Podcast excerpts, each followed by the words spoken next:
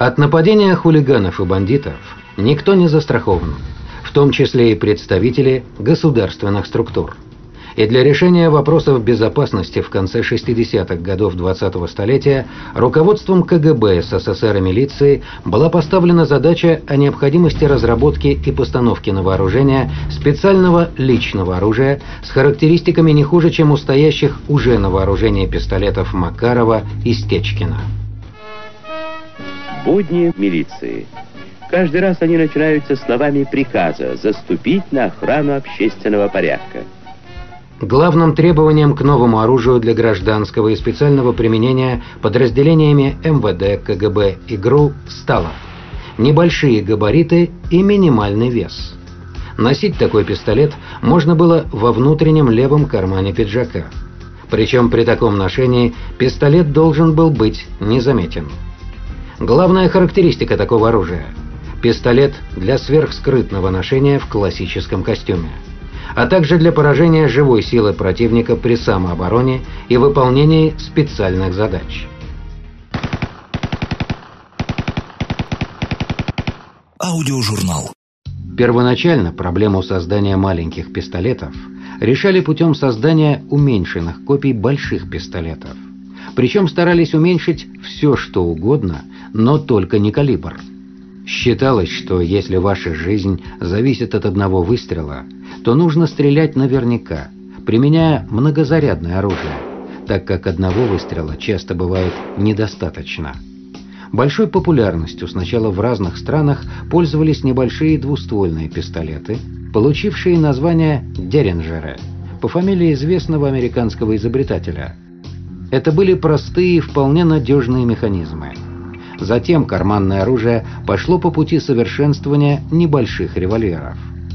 За короткий ствол, придававший небольшим револьверам своеобразный вид, они получили название «бульдог». Но оружие, которое уменьшалось сознательно для скрытого ношения, все же было великовато и тяжеловато.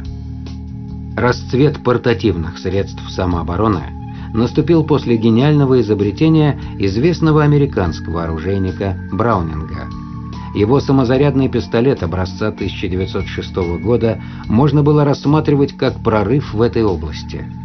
Небольшое плоское оружие имело весьма неплохие характеристики. Длина 114 мм, высота 76 мм, ширина 23,5 мм при длине ствола в 54 мм и весе всего 386 граммов с полным магазином на 6 патронов – калибра 6,35 на 16 мм. Перезарядка производилась автоматически, поэтому скорострельность была весьма высока. Впрочем, следует отметить, что все-таки крупный калибр карманного оружия не всегда был самоцелью, и многие пистолеты разрабатывались под маломощные патроны, поскольку для такого оружия основной критерий – быстрота выхватывания и удобство в использовании – Поэтому Браунинг практически не имел прицельных приспособлений, которые могли зацепиться за одежду. Маленькие плоские браунинги, получившие название дамских пистолетов, стали очень популярны и в царской России, где они довольно активно вытесняли карманные револьверы. Дамскими называли, потому что он маленький, помещался в дамскую сумочку, э, женское оружие самообороны. Ну, на самом деле это не совсем так. Вот, он приобретался без различия полов и женщинами и мужчинами. Именно в силу своей малогабаритности, в силу удобства ношения. То есть такой пистолет не занимает много места, а тем не менее, все-таки для э, самообороны, в общем-то, он вполне может быть применен. В Советском Союзе до 1971 года специальным оружием считался самый большой пистолет конструктора Игоря Стечкина. Калибр такого пистолета был как и у пистолета Макарова, а магазин рассчитан на 20 патронов. Вдобавок пистолет мог вести и автоматический огонь. Масса пистолета в снаряженном состоянии была 1 кг 200 граммов, что для специальных скрытых операций было явно крупновато а малогабаритное оружие до определенного момента даже не рассматривалось к производству. Для специальных целей обходились зарубежными моделями. Большая часть западных справочников описывала АПС как громоздкий и сложный пистолет. И это понятно, ведь производство Стечкина относится к началу 50-х годов. Более того, этот пистолет никогда не продавался в страны Варшавского договора, и уж тем более в страны Третьего мира, кроме нескольких подарочных вариантов, которые были преподнесены наиболее дружественным правителям. За пределы СССР пистолет Стечкина выезжал только в руках советских солдат. И абсолютно новым достижением в проектировании личного оружия стал созданный в 1971-72 годах творческим коллективом Центрального конструкторско-исследовательского бюро стрелкового оружия города Тулы, не имеющий аналогов в мире самозарядный малогабаритный пистолет, получивший аббревиатуру ПСМ. Была поставлена задача на разработку пистолета малогабаритного. То есть он должен был быть плоский, маленький, удобный для скрытого ношения. При этом, естественно, конечно, это все не из воздуха появилась эта идея. Ну, такая вот задача поставлена. Нет отечественного пистолета маленького вот, для скрытого ношения. Значит, его нужно сделать. Вот. Естественно, он должен превосходить или, по крайней мере, не уступать зарубежным аналогам. Самая распространенная в общем-то, модель для карманного такого скрытого ношения – это Вальтер ППК. Это модель э, известнейшая во всем мире, любимая, очень многие пользуются, любимый пистолет Джеймса Бонда и так далее. Э, вот. Но пистолет ПСМ, он э, меньше Вальтера ППК, он тоньше гораздо, у него нет выступающих частей каких-то, которые могут помешать его быстрому извлечению. Самым главным требованием к новому пистолету было плоский, без выступающих частей на боковых поверхностях корпус – толщина со спичечный коробок 17 мм, легкий, масса со снаряженным магазином не более 500 граммов. Через два года упорных работ над поставленной задачей коллектив выдающихся тульских оружейников-конструкторов Лашнева, Симарина и Куликова представили в 1972 году на государственные испытания первые образцы нового пистолета. Проведенные испытания поразили высокую комиссию. Пистолеты ПСМ с отличными результатами прошли государственные испытания с первого предъявления, что нечасто бывает. Согласно акту комиссии по приемке от 29 декабря 1972 года и приказу номер 0588 от 21 декабря 1972 года пистолет ПСМ принимается на вооружение служб МВД, КГБ СССР и высшего командного состава Советской армии.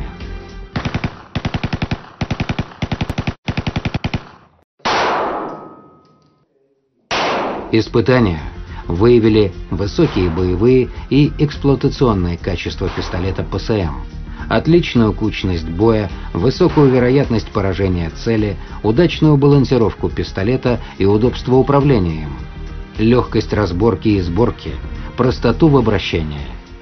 Ну, во-первых, он маленький, плоский, ни за что не цепляется при быстром извлечении. Там очень удобный предохранитель.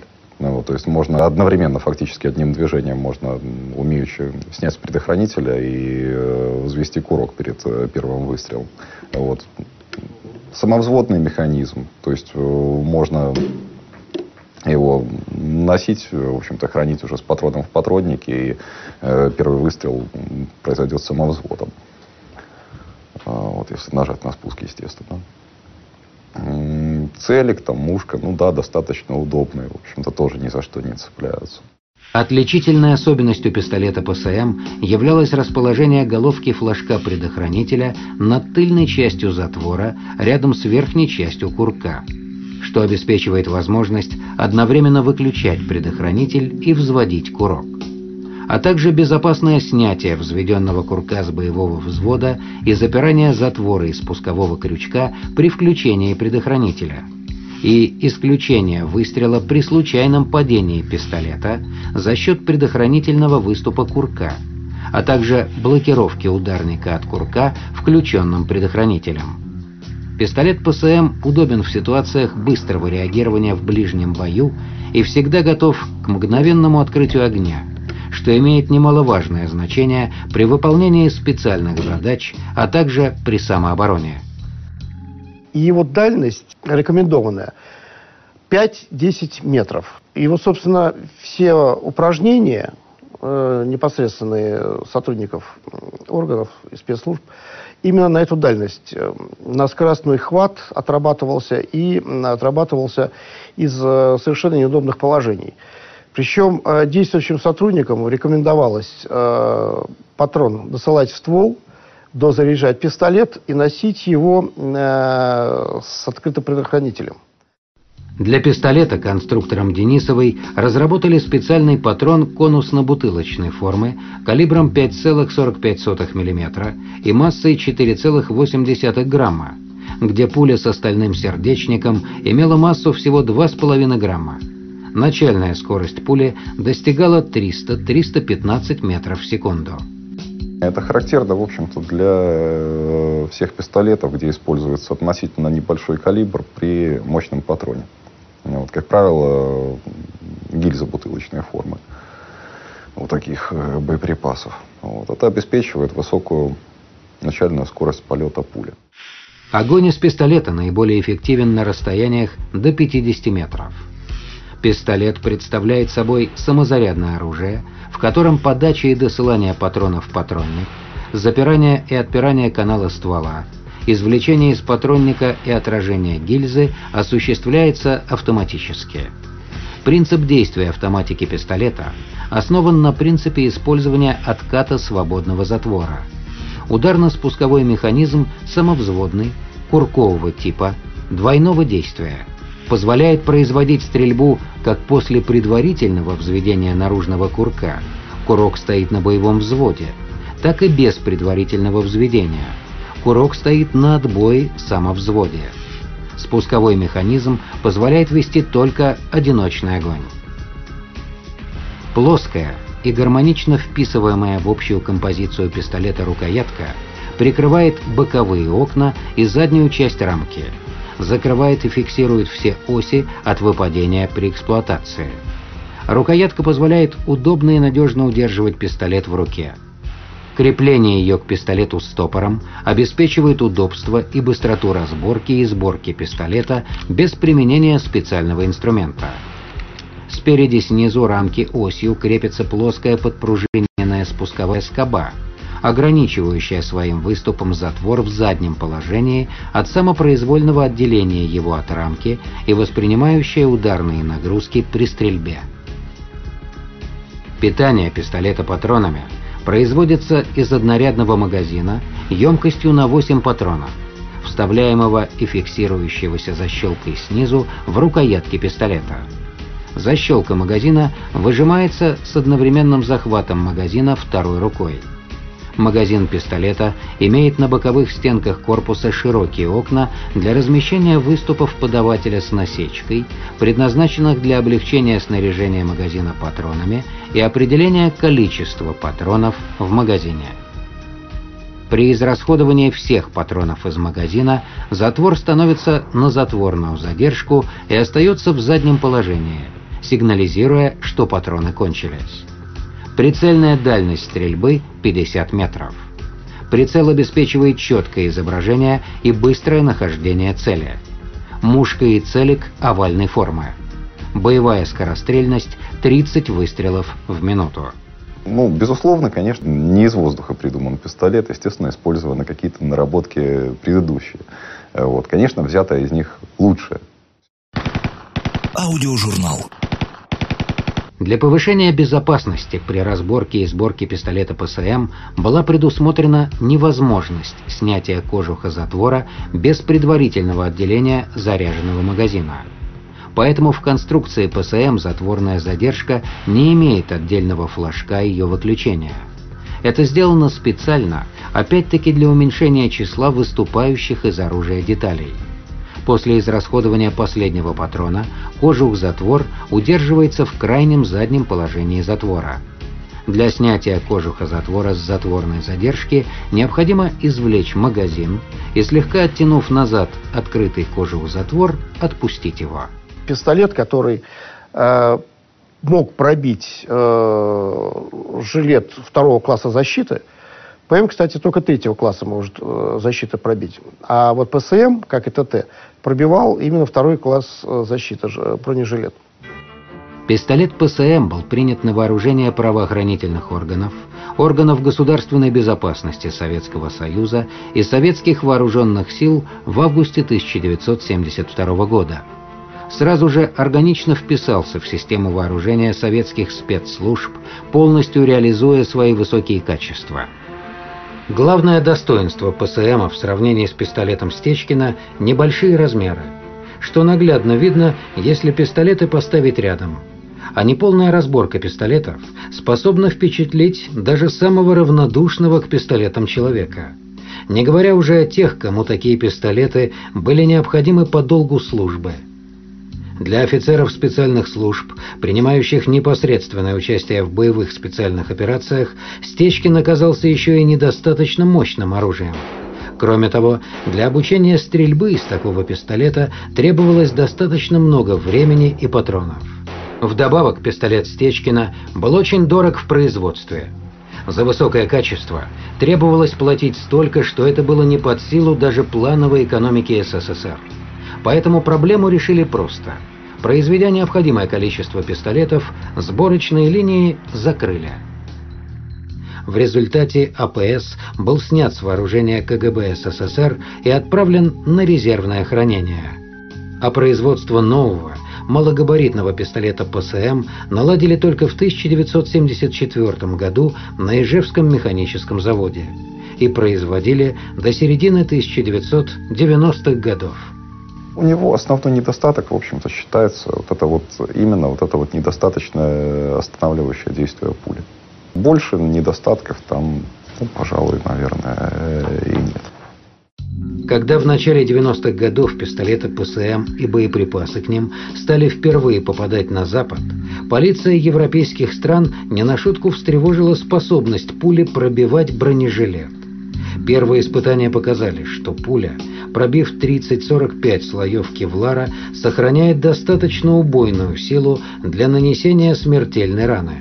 Поэтому ПСМ на Западе получил обозначение «оружие для покушения». В начале 1990-х годов в связи с изменением политической и экономической ситуации в нашей стране отечественная оборонная промышленность была вынуждена для продолжения своего существования самостоятельно реализовывать свою продукцию, как правило, на внешнем рынке. В связи с этим на базе широко известных и популярных военных образцов советского стрелкового оружия были созданы многочисленные коммерческие варианты, отличающиеся от своих прототипов незначительными изменениями, в основном во внешнем оформлении. Многие из них были переделаны под используемые на Западе боеприпасы. Эта же судьба постигла и пистолет ПСМ. Ижевские оружейники разработали модернизированный вариант боевого пистолета ПСМ – который также получил свое второе гражданское обозначение ИШ-75. В общем-то, есть один такой недостаток, в общем-то, который в значительной мере перекрывает достоинство. Вот. У него калибр 5,45 мм.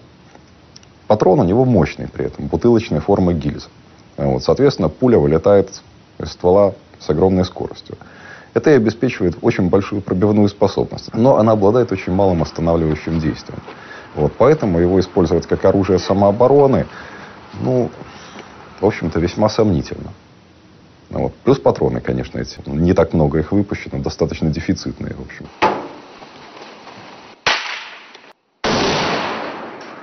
ИШ-75 был классифицирован как спортивно-тренировочный, хотя на самом деле являлся типичным военным оружием ближнего боя, предназначенным для самозащиты и выполнения специальных задач. Впрочем, это не исключало возможности применения этого пистолета и для спортивно-тренировочных стрельб. От своего прототипа пистолета ПСМ переделанный пистолет отличается новыми пистолетными пластмассовыми щечками с улучшенной эргономикой, наличием регулируемого в двух плоскостях прицела и указателя наличия патрона в патроннике. и производится пистолет под обозначением ИШ-75 с 1992 года по настоящее время на государственном предприятии Ижевский механический завод. Еще одна разновидность уже экспортного ПСМ была разработана под распространенный для гражданского оружия 6,35 мм пистолетный патрон Браунинг, что позволило пистолету достаточно уверенно выйти на международный рынок оружия. Такую модель пистолета ПСМ назвали «Байкал МП-441» под 6,35 мм патрон. Конструктивно пистолет аналогичен ИЖ-75, за исключением наличия регулируемых прицельных приспособлений по вертикали и горизонтали и указателя наличия патрона в патроннике.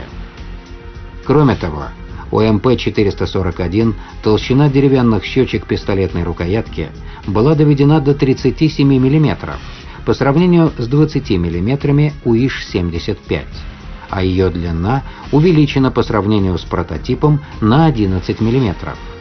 Это обеспечило более надежное и удобное удержание оружия при стрельбе. Однако в США пистолет МП-441 по политическим причинам был объявлен вне закона – Несмотря на все выполненные ижевскими оружейниками требования американского закона об оружии 1968 года.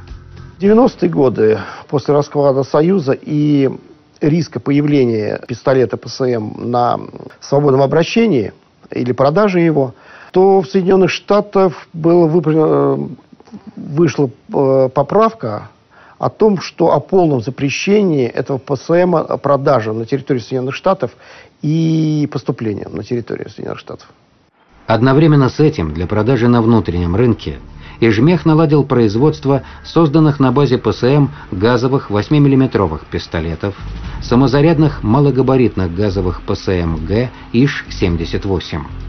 По специальному заказу возможно изготовление пистолетов ИШ-78 под российский патрон калибра 7,62 мм. В 2005 году появилась модификация – 9-миллиметровый газовый пистолет ИШ-78-9Т с возможностью стрельбы травматическими патронами с резиновой пулей. Одновременно с этим была сохранена возможность использования газовых и холостых патронов. Эффективная дальность стрельбы патронами с резиновой пулей составляла до 7 метров а эффективная дальность поражения аэрозольным облаком при стрельбе газовыми патронами 9 мм РА до 3 метров. Оригинальное устройство канала ствола исключало возможность стрельбы пулевыми патронами. При попытке стрельбы усиленным зарядом происходит деформация ствола и разрушение самого пистолета. Очень интересно на тренировках, когда вот ПСМ был на вооружении ФСО, ребята лучше любого спортсмена стреляли из него. Они на спор э, вышивали из него и рисовали всякие фигурки или рожицы или еще что-то. Небольшая дальность, вот эти 10 метров, 15, для охвата, скажем, двумя руками, скажем, нереально. А вот 5-10 метров человек в прыжке мог реально нарисовать некую фигуру. В наше время самый маленький пистолет ПСМ, так же как и самый большой пистолет Стечкина, несмотря на снятие с вооружения ФСБ и ФСО, продолжает оставаться на частичном вооружении высшего командного состава вооруженных сил Российской Федерации а также в многочисленных частных коллекциях зарубежных стран и по-прежнему признается всеми ведущими экспертами как лучшие специальные пистолеты 20-го столетия.